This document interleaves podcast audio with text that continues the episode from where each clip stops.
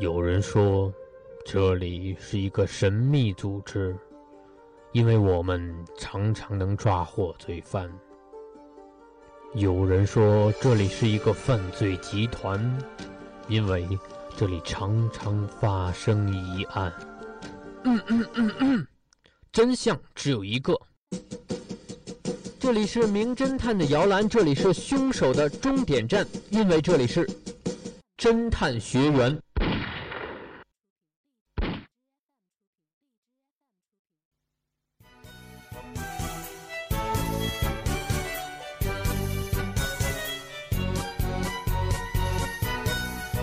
北京时间的十八点四十分，侦探学员又和大家准时见面了。我是探长一兰。我们今天同样带来了两位学员，一位是老学员，还有一位是新学员。先请两位学员为大家做一下自我介绍吧。呃，大家好，我叫郭靖。大家好，我是老学员郑阳。嗯，欢迎两位学员。其实今天的天气也是难得的不错，虽然早上还是在下雨，但是下午已经完全的放晴了。感觉心情也是会比较轻松，希望两位学员没有什么压力。好的。那天气虽然好，探长还是带来了两个有点惊悚的案子。那么我们也就先开始我们的案子吧。首先要提醒两位学员的是，要做好笔记，然后在听完第一个案子的时候，你们有四十秒钟的思考时间。思考时间过后，给我一个答案，你们认为凶手是谁？好吗？好的。那我们就开始吧。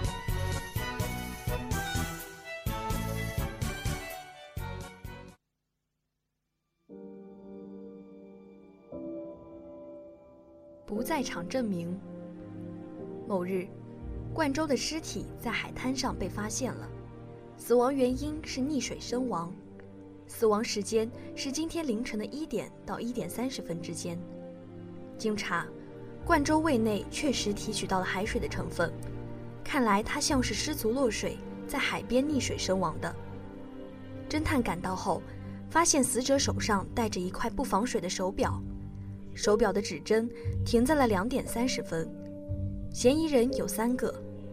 舒亚说：“昨天晚上我在家睡觉，凌晨一点零五分的时候，我还去了小区门口的二十四小时便利店买了包烟。”舒亚的家到案发现场开车需要三十分钟。陈颖说：“昨晚我在家里睡觉，不过昨天两点半的时候，妈妈给我家里的座机打了通电话。”因为真的很早，所以我记得很清楚。程勇的家到案发现场开车需要二十分钟。宇超说：“我睡不着，两点的时候还去小区门口撸了串。”宇超的家到案发现场开车需要四十分钟。侦探从他们三个人中找到了凶手。亲爱的学员们，你们知道凶手是谁了吗？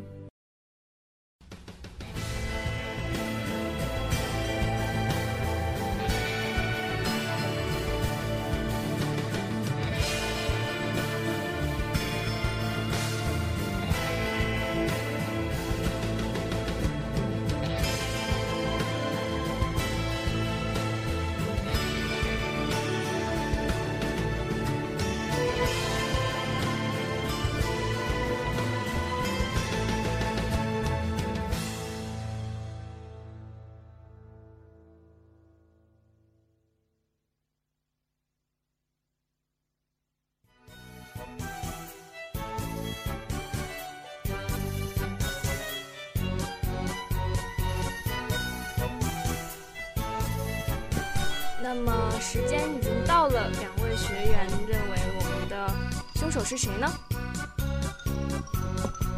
郑阳。呃，因为呃，可能这个案子相比之前的要稍微的难一点。我其实现在呃没有完全的，就是非常怀疑哪哪一个哪一个人。那凭你的直觉，你觉得凶手是谁呢？给我一个简单的答案。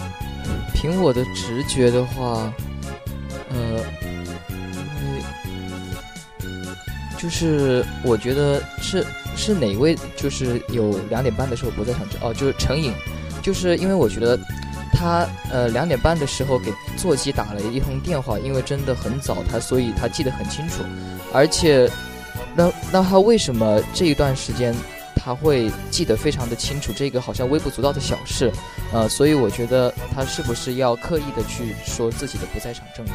嗯，所以你觉得他是在两点的时候刻意制造了一个不在场证明吗？是的。那郭靖，你觉得呢？觉得凶手是谁？我觉得，我觉得应该是舒亚。为什么呢？因为他那个死亡时间是一点到一点三十，然后他说自己出去买了烟，然后花了三十分钟。我觉得他这个三十分钟是故意想要证明自己是不在场的，所以说我觉得凶手可能是他。那其实我们的两位学员都抓住了，就是呃，凶手有可能会刻意的制造一个不在场证明这件事情。那两位学员有没有想过，凶手为什么要刻意制造一个不在场证明呢？比如说，我们可以先梳理一下案件的脉络。我们的冠周是什么时候死的？嗯，冠周的表是停在凌晨两点半。那他是几点钟死的呢？一点到一点三十。那如果是这样的话，那我们的凶手是不是？做错了一件事情，他是不是？他如果是想刻意给自己制造一个不在场证明的话，他应该是给自己制造几点钟的不在场证明？那也就是应该是两点到呃到两点三十分。为什么呢？呃，因为因为呃死者手上的这个手表是不防水的，也就是说在这死死者失足落水之后，不不需要过多久，他的表就会停。那么在这段时间里，呃，死者也很有可能就溺亡。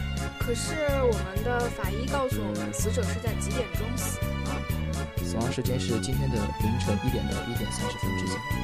所以我们可以确定的是，死者的死亡时间就是一点到一点三十分？啊，是的。那么如果你是凶手的话，你制造的不在场证明应该是在几点钟？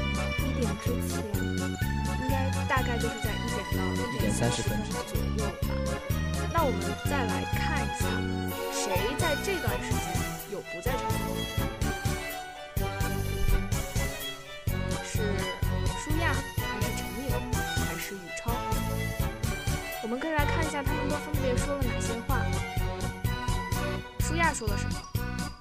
嗯，舒亚和陈颖说的都是在家睡觉。他们在家睡觉，他们在几点的时候在家睡觉呢？舒亚是在呃凌晨一点五分之前，他相当于是一直都在睡觉的，因为他凌晨一点五分的时候出了一个门。然后陈颖是呃相当于是两点半之前一直是在睡觉。舒亚在一点零五分的时候出了一个门，那意思是不是就是说舒亚出门干嘛的呢？他是去超市买烟。那意思是不是说便利店的人肯定会看到了他？啊，是的，是的。那他是不是在一点到一点半之间有不在场证明的呢？如果便利店人员看到了，那他是有的。嗯，便利店人员肯定看到了呀，不然他怎么买呢？那么陈颖呢？陈颖的不在场证明。陈颖说了什么？他说两点半的时候给家里的给家里的座机打电话，也就是说，呃，在凌晨两点半的时候，陈颖他是在家的。对，所以在这段时间他也没有他他也有不在场证明。所以他是不可能去海边的，对吗？啊，是的。所以陈颖这个人，我们是不是可以把他的嫌疑排除掉了呢？啊。那么宇超呢？宇超说他一直睡不着，然后两点的时候去小区门口撸串。嗯，那么他是几点的时候去的？如果是两点出门的话，在两点之前他是一直在家的，也就是在一点到一点三十分之间。呃，在这个死者的死死亡时间里，他也是有不在场证明。嗯，死者的死亡时间也有不在场证明吗？死者的死亡时间是几点呢？但是他的不在场证明是在两点钟左右，而且宇超从他家到海边需要多长时间呢？呃，是三人中最长的四十分钟。所以如果他两点之中去撸串儿的话，那他几点还才能到海边呢？也就是两点四十。也就是说，他不可能在两点三十分的时候把冠州扔到水里，对吗？是的。对。那么宇超这个嫌疑人，我们是不是也可以把他排除掉呢？啊，是的。那么我们还剩下一个人是谁呢？就是舒雅。所以凶手就是就是舒雅。那舒雅是如何让如何杀死冠州的呢？我们先来分析一下舒亚说的这句话。舒亚说了什么？他说凌晨一点五分的时候去呃小区门口的超市买烟。所以他舒亚其实在两点到两点三十分的时候是没有不在场证明的，对吗？啊，是的。而且他还刻意为自己制造了一个在死者死亡时间之内的一点到一点三十分之间的不在场证明。是的。所以舒亚其实很值得我们怀疑。那么其实凶手为什么刻意制造了这个不在场证明呢？就是因为他没有考虑到死者戴了一个不防水的手表这件事情，所以为自己制造了一个错误的不在场证明，也就成为了。探长抓到凶手的关键线索，明白了吗？两位学员，明白了。嗯，那我们来听一下标准答案吧。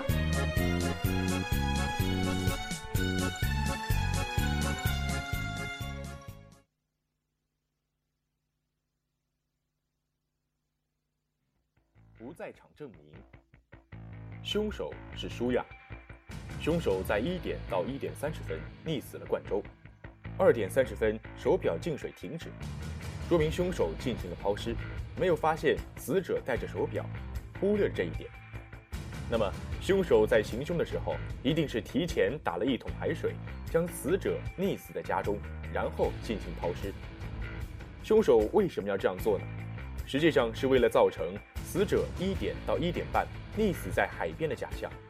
说明凶手在一点到一点半之间，一定可以提供无法到达海边的不在场证明，而这一点只有舒亚符合，所以他才会大费周章的做这样的事。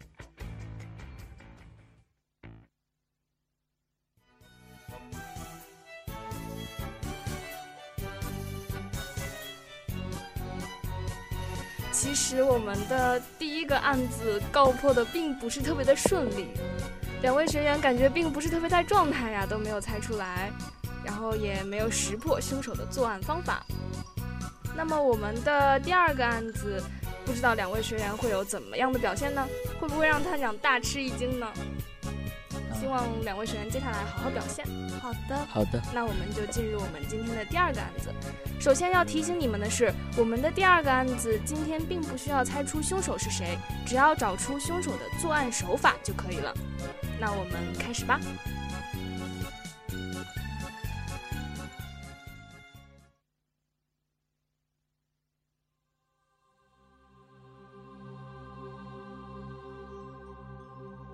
死亡证明。清早，警长就给侦探打来了电话。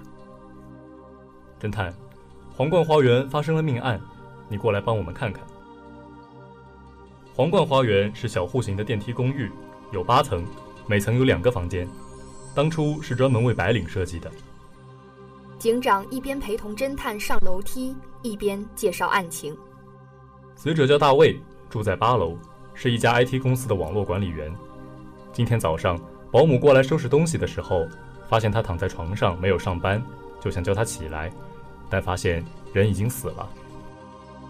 说话间，电梯到了八层。侦探进入死者居住的房间，屋子里非常整齐，没有任何搏斗过的痕迹。死者安详地躺在床上。警长疑惑地说：“从现场来看，不像是谋杀，但是经过现场初步尸检，发现死者有血液中毒的迹象。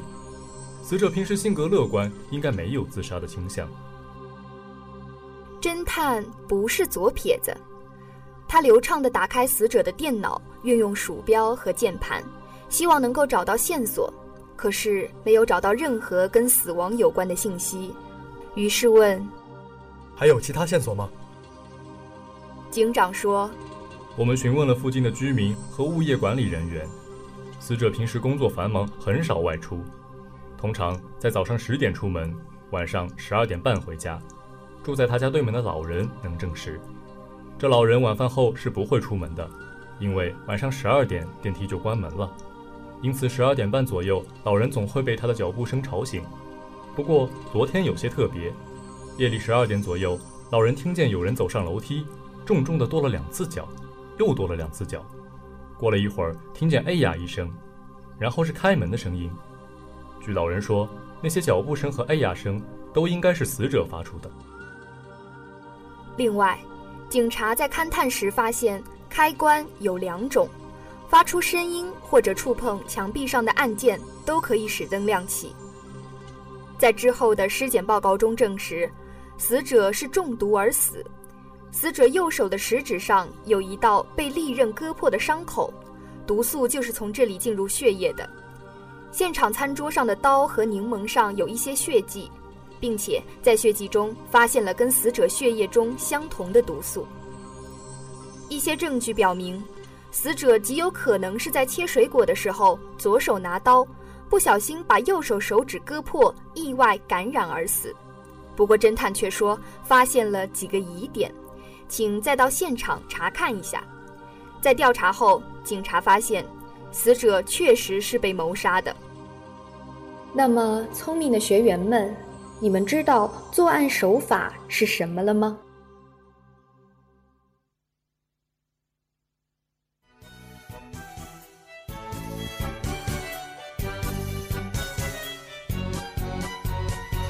第二个案子也听完了，两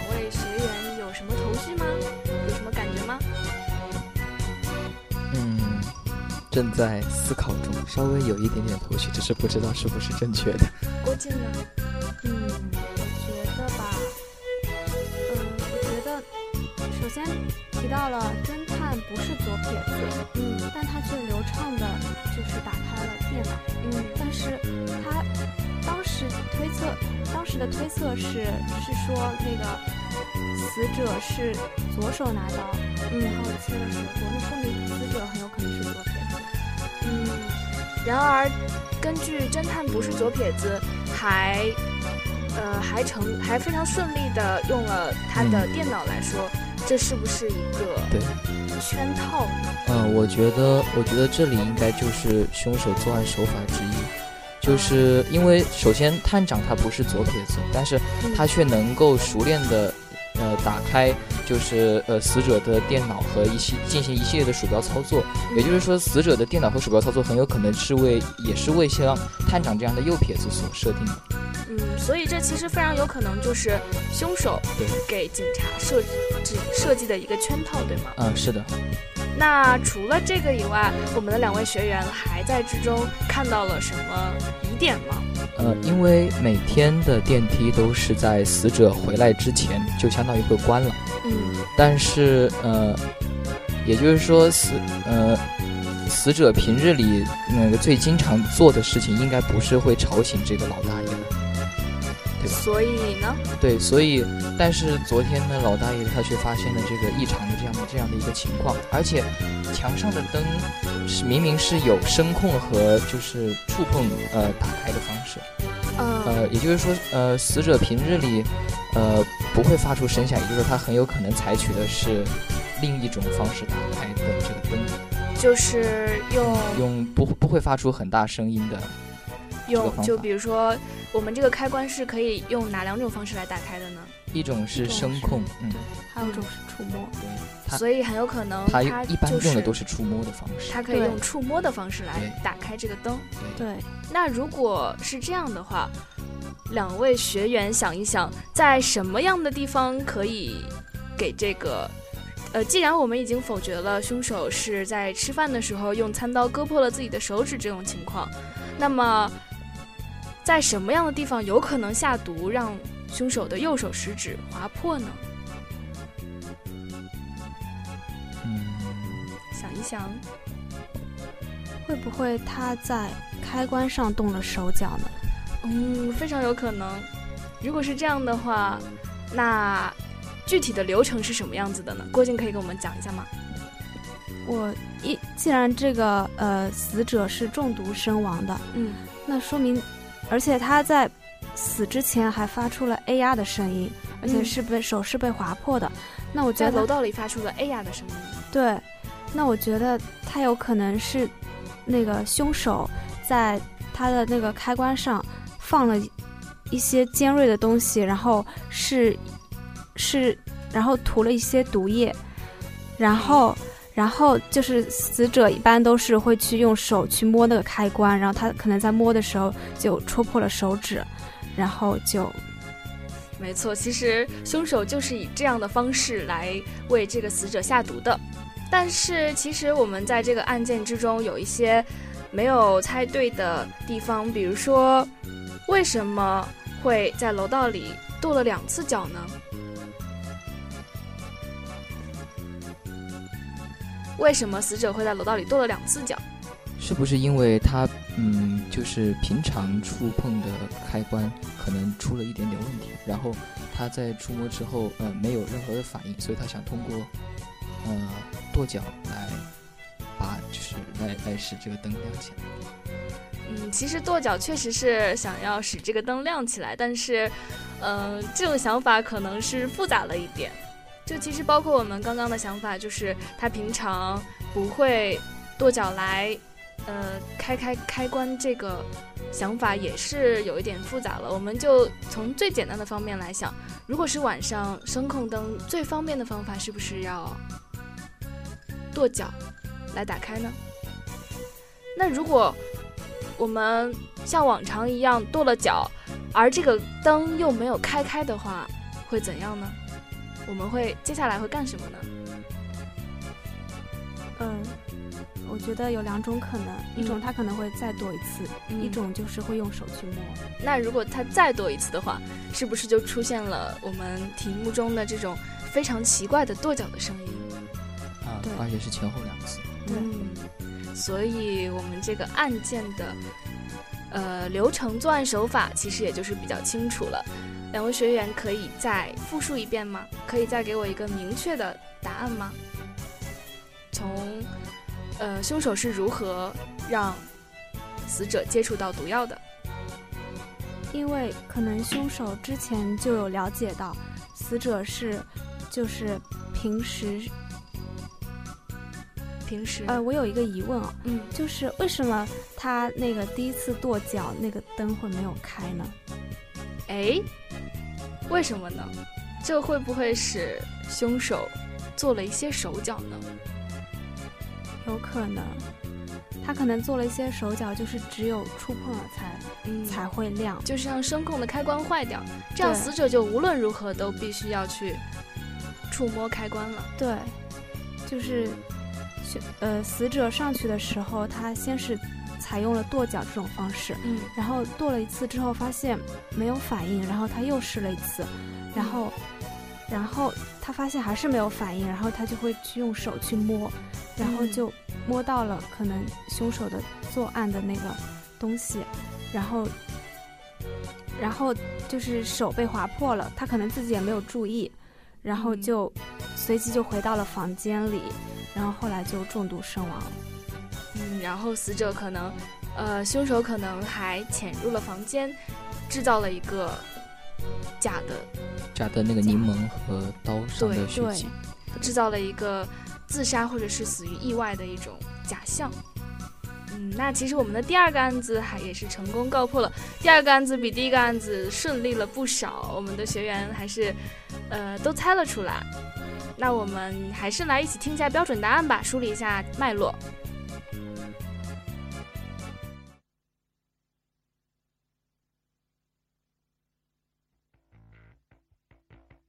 死亡证明。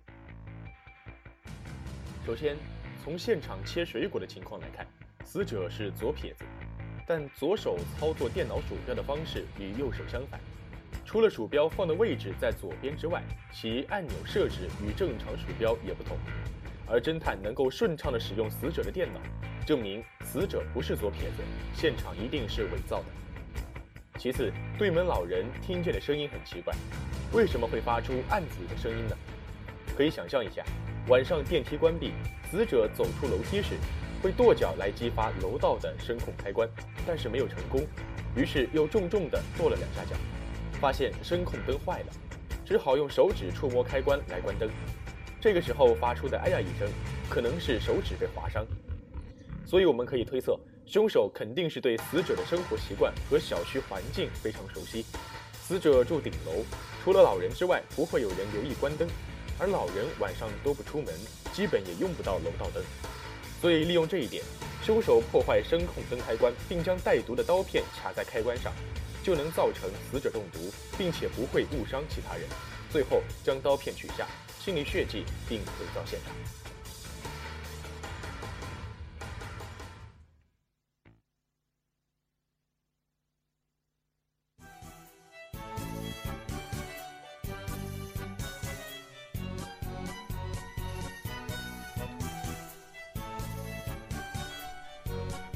答案，两位学员有没有觉得更清楚了一点呢？啊，是，嗯，我觉得是更清楚了一点。嗯，那我其实刚刚看那个第一个案子的时候，整个人都是懵逼的，就是感觉线索很少。然后看了第二个案子，就清楚了很多。就是我们的第一个案子，其实它篇幅很短小，但是可能就不太容易抓住重点。第二个案子反而会更简单一点吗？对，我是这么觉得。那正阳觉得呢？嗯，我觉得可能也是吧，因为第二个案子的话，呃，这个突破口被呃国庆同学找到了，非常的关键，就是找到了关键线索。嗯，是的。嗯，那我们今天的侦探学院到这里也是要和大家说再见了，也是给大家带来了两个精彩的案子，还有两位非常可爱的学员。那我们两位学员再来和大家打个招呼吧。